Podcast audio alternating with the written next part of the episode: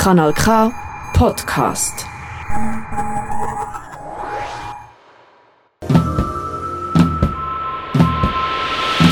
Hörkombinat Politik.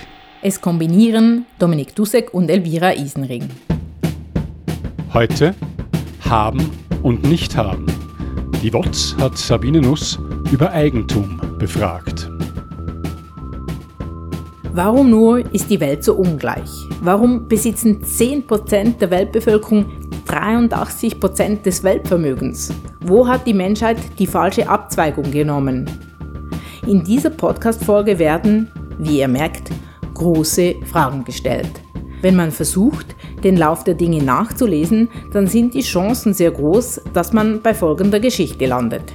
Früher waren die Menschen Jäger und Sammler und lebten in kleinen Gruppen. Diese Gruppen waren egalitär, was möglich war, weil sie eben klein und überschaubar waren. Doch dann begannen die Menschen Landwirtschaft zu betreiben und wurden sesshaft. Das war der Anfang der Zivilisation, aber auch der Anfang von Hierarchie, Machtkämpfen und Gewalt.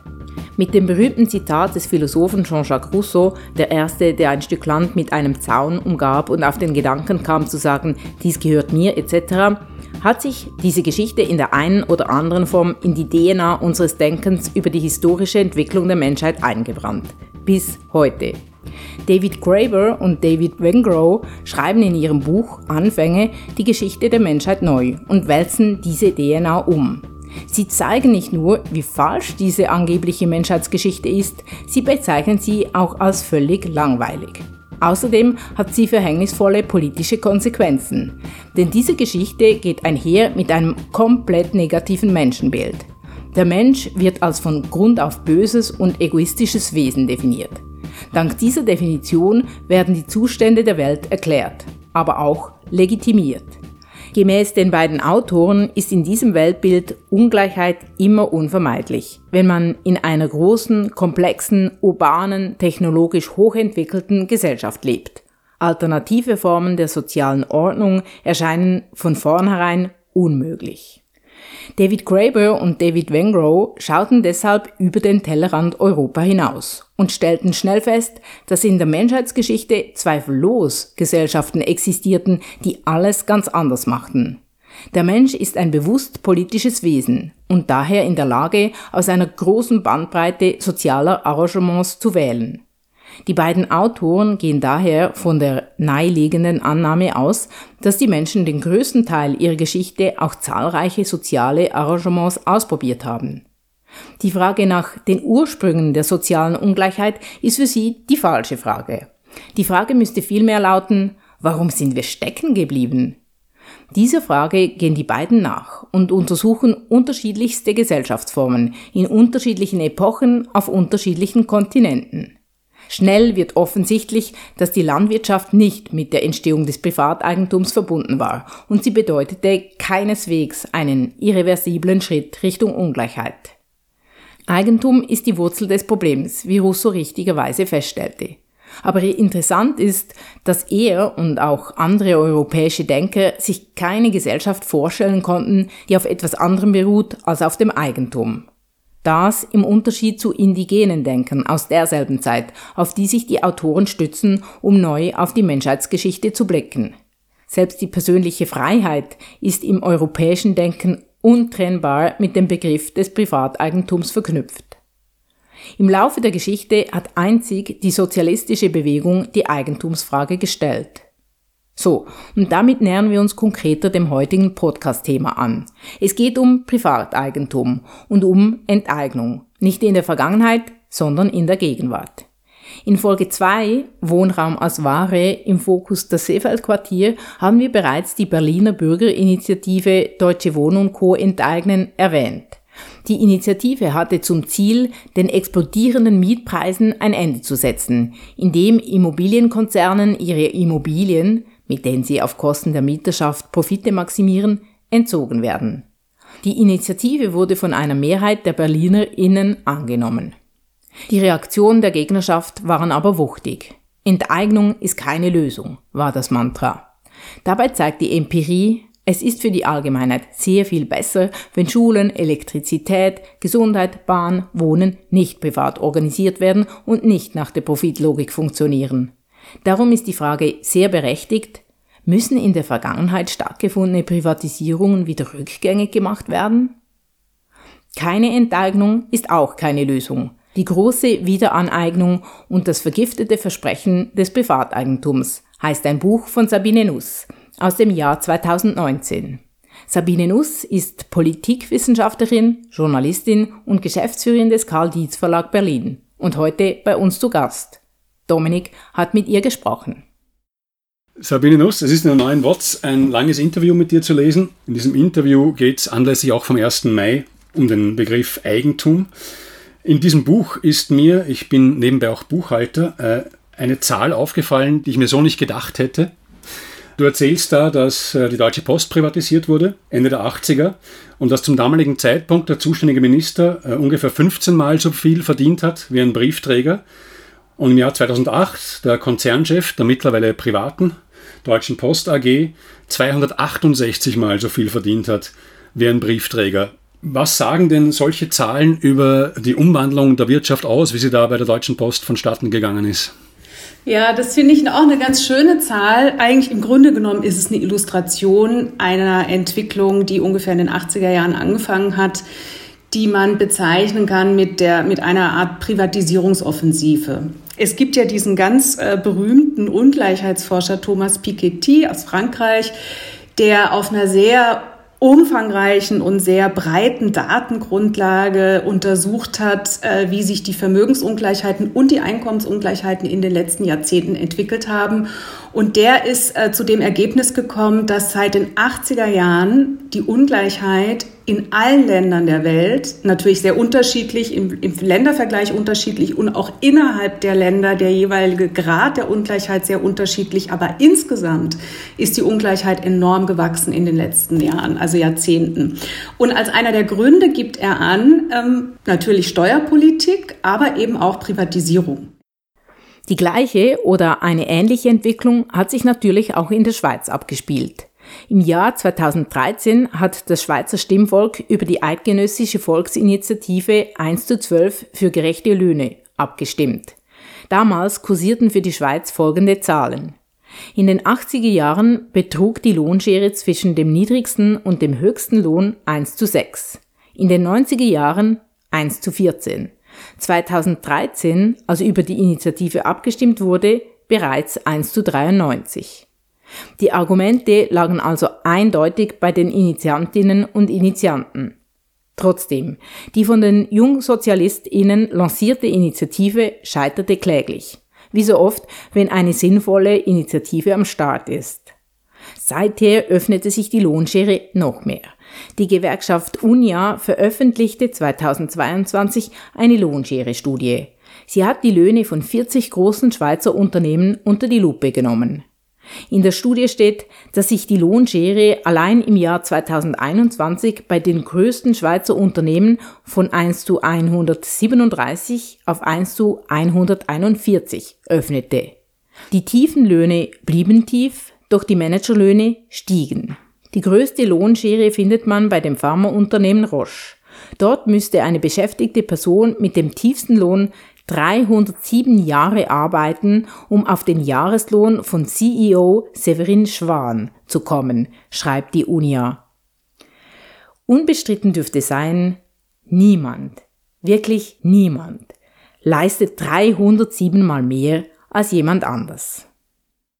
Ist es eigentlich äh, eine notwendige Folge davon, wenn man äh, Staatseigentum privatisiert, äh, in die Hände der Privatwirtschaft legt, dass dann, wie Piketty auch schreibt, die Verteilungsschere aufgeht und die Ungleichheit größer wird? Oder könnte man das auch anders machen? Also ich bin mit notwendig oder zwangsläufigen Entwicklungen immer ein bisschen vorsichtig, weil hinter jedem wirtschaftlichen Phänomen, auch wenn es uns manchmal nicht so erscheint, stecken Menschen, Entscheidungen und Handlungen. Ja.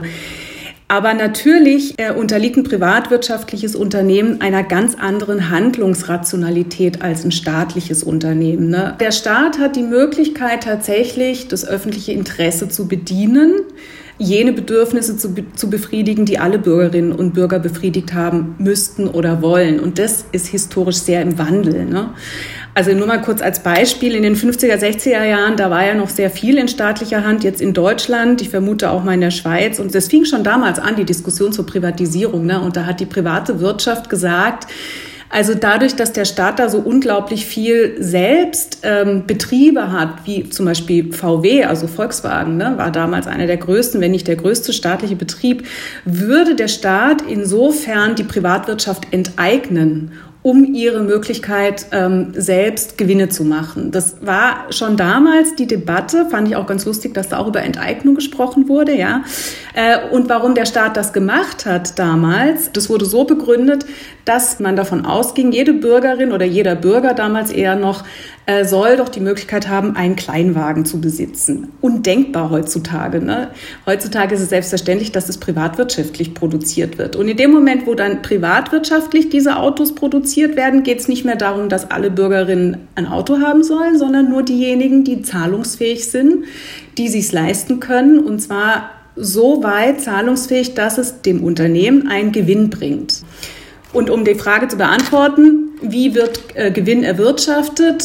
Einerseits in Konkurrenz zu anderen Unternehmen. Ne? Also logischerweise konkurriert man oft über den Preis. Und wie senke ich den Preis? Indem ich den Lohn senke. Und wie senke ich den Lohn? Und da gibt es ganz verschiedene Möglichkeiten. Pausen reduzieren durchaus auch, die Arbeit intensivieren, äh, tatsächlich die Löhne in Auseinandersetzungen absenken und so weiter und so fort. Und insofern kann man schon sagen, eine Überführung von Staats- in Privateigentum führt dann natürlich auch aufgrund dieser anderen Logik dazu, dass die Verteilungsschere auseinandergeht. Das Buch Keine Enteignung ist auch keine Lösung. Da dreht sich sehr viel über den Begriff, auch über die Geschichte äh, des Eigentums. Kannst du sagen, in, im Rahmen dieses Podcasts, wie du ganz grundsätzlich äh, das Wort Eigentum verstehst? Was ist deine Perspektive auf das Eigentum?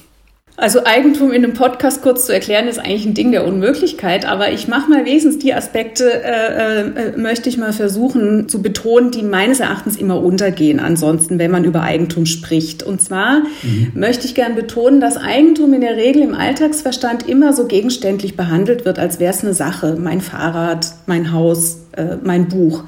Da ist natürlich was dran, aber es verdeckt was ganz Wichtiges, nämlich dass Eigentum ein Verhältnis zwischen Menschen ist, ein soziales Verhältnis.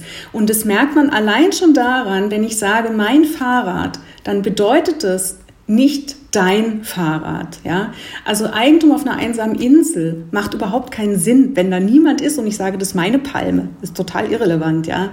Und wenn ich jetzt mir darüber äh, klar geworden bin, dass es sich um Verhältnis zwischen zwei Menschen handelt und ich gucke mir an, dass wir nicht nur zu zweit in einer Gesellschaft leben, ja, dann ist relativ deutlich, dass diese Beziehung zwischen Menschen bezüglich einer Sache ein ganzes gesellschaftliches Verhältnis ausmachen. Und wenn, wenn wir uns jetzt angucken, was im Grunde genommen Eigentum auf dieser abstrakten Ebene betrachtet ist, dann kannst du sagen, Menschen, die immer nur in Gemeinschaften leben können, ein Individuum alleine kann nicht überleben.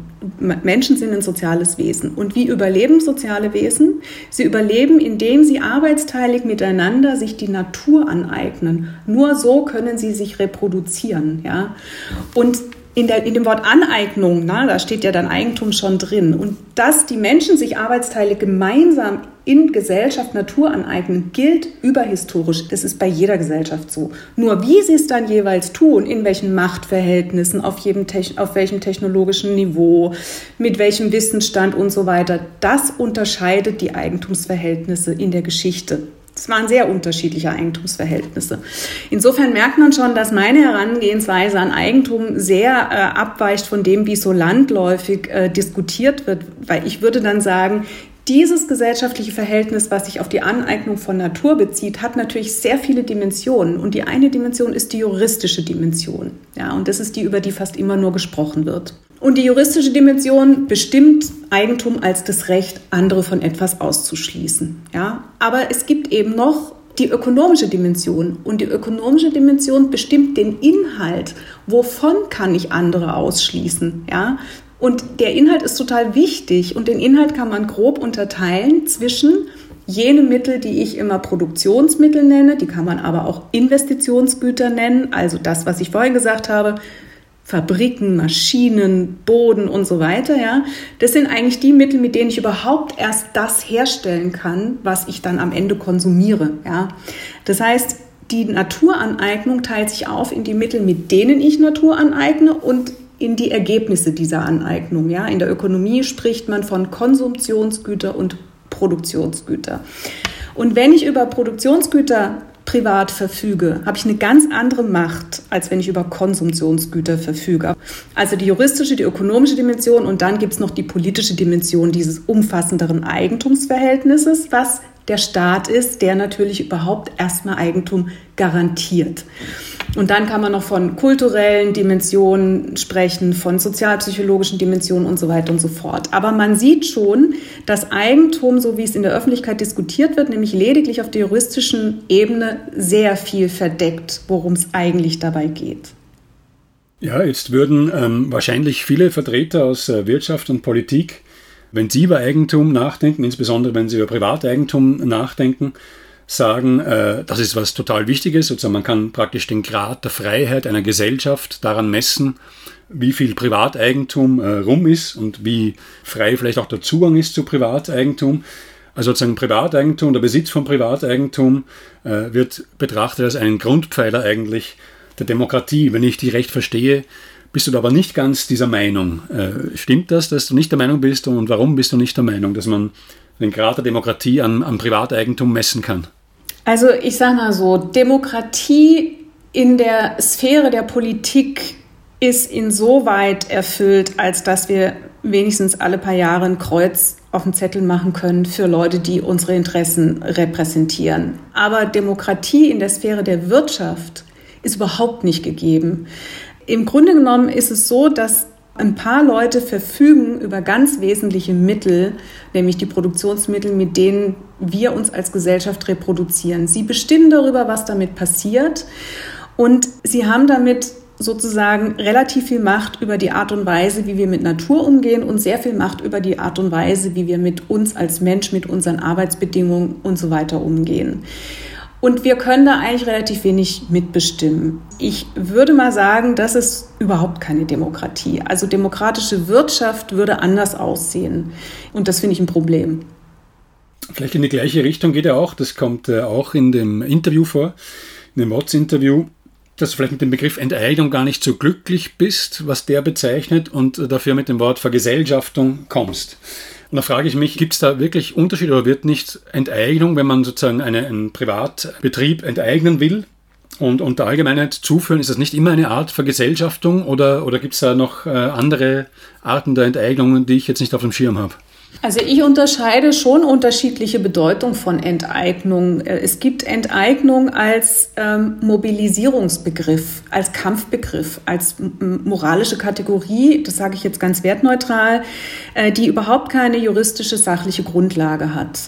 Sarah Wagenknecht hat immer gerne gesagt, hier, es ist eine Enteignung der Lohnarbeitenden, die, wenn man die Löhne senkt. Ja, würde man sagen, nee, das ist jetzt streng genommen keine Enteignung. Das ist scheiße, aber es ist keine Enteignung, ja. Oder die Mieterinnen in Berlin, die von dem Immobilienkonzern ständig die Miete erhöht kriegen, die sagen, äh, Deutsche Wohnen enteignet mich. Ne? Dann kann man auch sagen, ich verstehe, dass, dass das gefühlsmäßig so empfunden wird, aber juristisch ist es keine Enteignung. So.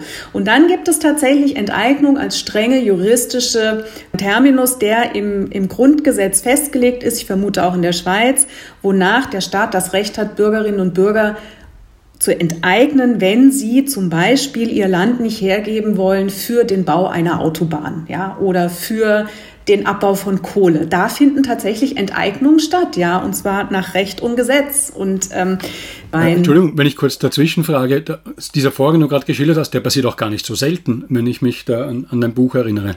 Der passiert ständig, ist ganz häufig. Also ich glaube, in, in Deutschland war 2019, war, habe ich jetzt die Zahl zuletzt auch in meinem Buch, da waren so 200 Enteignungsverfahren im Jahr. Und es waren zum Großteil schon Straßen und Kohle und manchmal auch ein kleiner Fahrradweg. Aber im Grunde genommen ist es so ein bisschen das fossile Regime, äh, wofür da enteignet wird. Ne? Und eine Enteignung darf laut Gesetz nur stattfinden zum Wohle der Allgemeinheit und gegen Entschädigung. Und da darf man dann schon nochmal fragen, ob das jetzt so zum Wohle der Allgemeinheit ist mit diesen Straßen und dem Kohleabbau. Aber gut. Dieser Enteignungsbegriff hat also mehrere Bedeutungen und die Kampagne in Berlin, Deutsche Wohnen und Co. enteignen, die bezieht sich in ihrer Kampagnenmobilisierung, spricht sie zwar immer von Enteignung, aber de facto in ihrer wirklichen Forderung bezieht sie sich gar nicht auf den Enteignungsartikel im Grundgesetz. Es hat überhaupt nichts mit Enteignung zu tun, was die fordern, sondern sie beziehen sich auf den Artikel 15 im Grundgesetz der Vergesellschaftung beinhaltet. Und Vergesellschaftung ist was ganz anderes als Enteignung. Vergesellschaftung, wenn ich, der ich noch nicht so wahnsinnig viel über den Begriff gelesen habe, wenn das Wort hernehme, dann heißt das, ähm, dass ein Gut ähm, in, in den Besitz der Allgemeinheit übergeht. Ist das richtig? Ja, darin äh, geht es aber nicht auf, weil auch eine Aktiengesellschaft hat mehrere Eigentümer. Ähm, das ist ähm, Vergesellschaftung, das muss ich vielleicht noch mal kurz vorausschicken. Dieser Artikel 15, der im Grundgesetz äh, der Bundesrepublik Deutschland steht, ist, glaube ich, historisch ein Unikat. Ich vermute mal, in anderen Ländern gibt es das nicht. Dieser Artikel 15 ist äh, nach dem Faschismus in Deutschland von der Sozialdemokratie ins Grundgesetz rein erkämpft worden. Äh, damals war die Kritik am Kapitalismus noch sehr viel üblicher und verbreiteter als heute. Und die Sozialdemokratie wollte das Grundgesetz offen halten für andere alternative sozialistische Wirtschaftsformen. Dieser Artikel 15 erlaubt es dem Staat, Unternehmen der Gemeinnützigkeit zuzuführen, dass Unternehmen also nicht mehr gewinnmaximierend produzieren dürfen, sondern dass sie gemeinnützig produzieren müssen. Das ist der Unterschied zur Enteignung. Wenn ich ein Unternehmen enteigne, ist nicht festgelegt, was das Unternehmen dann machen muss. Die können dann weiter privatwirtschaftlich agieren. Bei der Vergesellschaftung ist es explizit ausgeschlossen. Das heißt, das Wesentliche ist an der Vergesellschaftung, dass gemeinnützig produziert werden muss. Und das ist das Interessante an diesem Artikel 15. Wie jetzt genau diese Gemeinnützigkeit bestimmt ist und wie so ein Unternehmen organisationsmäßig aufgestellt ist, in welcher Rechtsform, ist völlig offen, weil dieser Artikel 15 noch nie zur Anwendung gekommen ist. Ja, es gibt keine Präzedenzfälle. Und das ist das Spannende daran. Jetzt müssen sich quasi Expertinnen und Experten zusammensetzen. Es wird jetzt hier auch schon seit Monaten darüber diskutiert. VerfassungsrechtlerInnen diskutieren darüber, was ist eigentlich Vergesellschaftung? Und das ist total spannend. Und das ist meines Erachtens auch das äh, Interessante an der ganzen Debatte, weshalb ich den Enteignungsbegriff nicht so wahnsinnig spannend finde. Und wenn es so eine, äh, da in Deutschland oder in Berlin zumindest, so eine äh, intensive Diskussion gibt um das Wort Vergesellschaftung, böte das eine Möglichkeit, um jetzt Entscheidungen zu fällen. Ich meine, in Berlin, bei den Wohnobjekten geht es ja um eine ganze Menge äh, Bestand. Diesen Bestand demokratischer äh, zu verwalten, diesen Bestand, äh, in dem es auch der Allgemeinheit zuzuführen, dass dann die Entscheidungswege ganz andere sind, was damit passieren soll? Ja, also auf jeden Fall, wenn man sich anguckt, was die Leute, die da engagiert sind, was die sich da selbst natürlich auch schon längst überlegt haben, weil die beschäftigen sich auch sehr intensiv mit diesen ganzen historischen und theoretischen Fragestellungen zum Thema Vergesellschaftung. Die haben sich überlegt, die Rechtsform dieser dann vergesellschafteten Häuser und Wohnungen sollte eine Anstalt des öffentlichen Rechts sein. Die beinhaltet einen hohen Grad an Demokratie. Und zwar insofern, als dass nicht nur die Mieterinnen und Mieter selbst in den entsprechenden Gremien sitzen müssen, sondern auch Repräsentantinnen der Stadtgesellschaft, ja. Und natürlich die Hausverwaltung und natürlich Teile des Senats. Ne? Und das Interessante daran finde ich, dass es eben nicht so ist wie ganz normale Wohnungsgenossenschaften, die stark ihre eigenen Interessen vertreten, ja, aber nicht die ganze Stadtgesellschaft und das Gesellschaftliche unbedingt mitdenken müssen. Ja. Und bei dieser Form der Demokratie ist eben weitergedacht. Da geht es unter anderem ganz konkret, ist da ein Vorschlag erarbeitet worden, wenn diese Mieterinnen und Mieter sich selbst die Miete ein bisschen erhöhen würden, um, weiß ich nicht was, ein Euro im Monat, könnte das meinetwegen für den Neubau weiterer Häuser in eben dieser Anstalt des öffentlichen Rechts Form gebaut werden. Und das finde ich das Interessante, dass es nicht eine nach innen gerichtete Interessensvertretung und Demokratie ist, sondern eine gesellschaftlich gedachte, die dann möglicherweise einen viralen Effekt haben könnte. Das wäre zumindest meine, meine Wunschvorstellung. Ja, da scheint also in Berlin äh, der Eigentumsbegriff und oder der Vergesellschaftungsbegriff auf zeitgemäße Weise diskutiert zu werden zumindest. Mal sehen, was da rauskommt. Wenn ich aber in deinem Buch so Zitate lese von äh, ganz bedeutenden Vertretern äh, der Neoklassik, des Neoliberalismus. Du zitierst äh, Douglas C. North, der auch den Nobelpreis bekommen hat, und zwar in einem Buch aus dem Jahr 1988 noch. Dann kommt mir das tatsächlich extrem unzeitgemäß vor. Es klingt nach dieser, diesem Blockdenken des Kalten Kriegs eigentlich, denn dort kommt zur Sprache, dass äh, möglichst viel wirtschaftliche Freiheit herrschen soll und dann ist der Staat dazu da, um die Exzesse irgendwie einzudämmen. Und dann kommt es eben darauf an, welche Ideologie der Staat hat, ob es eine Ideologie ist, die die Faulheit begünstigt oder den Fleiß. Und das sind Begriffe, die ich wirklich wahnsinnig seltsam finde. Wir haben 2015 gesehen, dass die angeblich faulen Griechen eine höhere Wochenarbeitszeit gehabt haben als die angeblich fleißigen Deutschen und auch als die angeblich fleißigen Schweizer. Siehst du denn eine Chance, dass auch angesichts der Auswüchse des Neoliberalismus, zu dem solche Denker wie Douglas North geführt haben, dass diese Auswüchse jetzt ermöglichen, dass man zeitgemäßer zum Beispiel über das Eigentumsrecht äh, diskutiert und dass, dass da vielleicht ein sinnvoller Kampf entsteht und dass, dass man offener darüber äh, diskutieren kann? Ja und nein.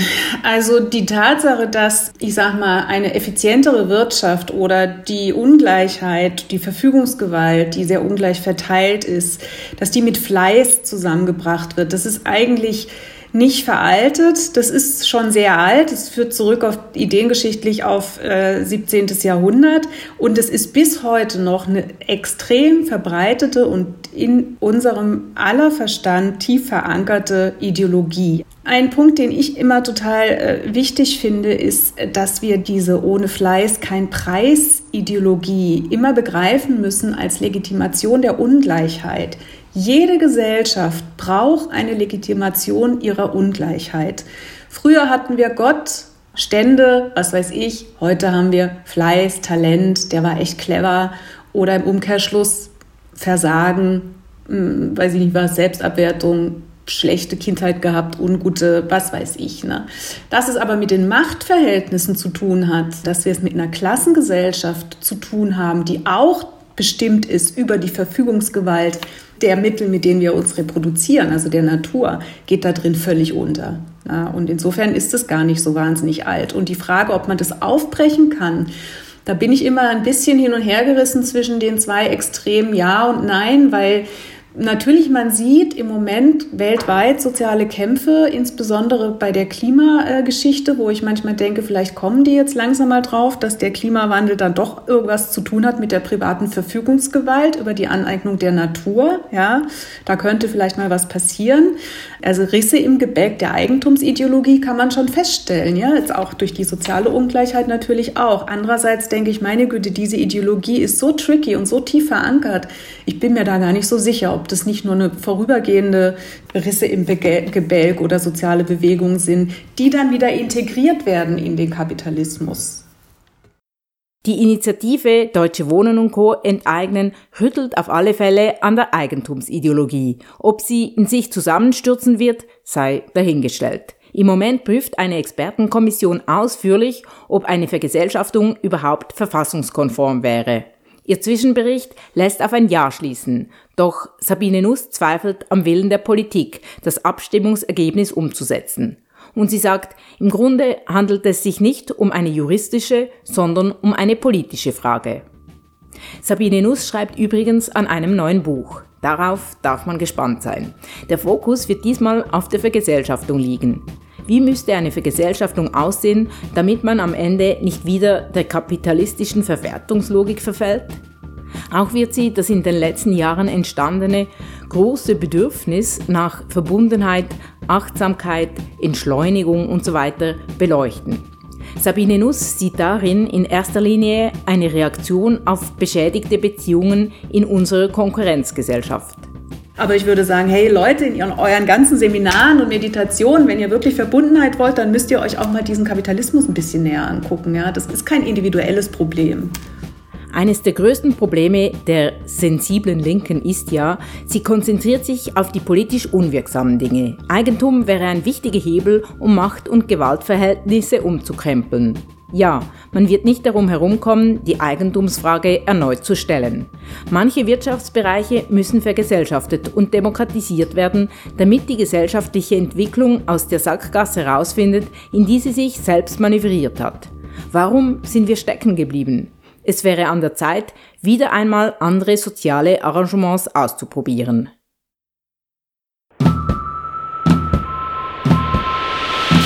Hörkombinat Politik. Es kombinierten Elvira Isenring und Dominik Dussek. Das ist ein Kanal K Podcast. Jederzeit zum Nachhören auf kanalk.ch oder auf deinem Podcast App.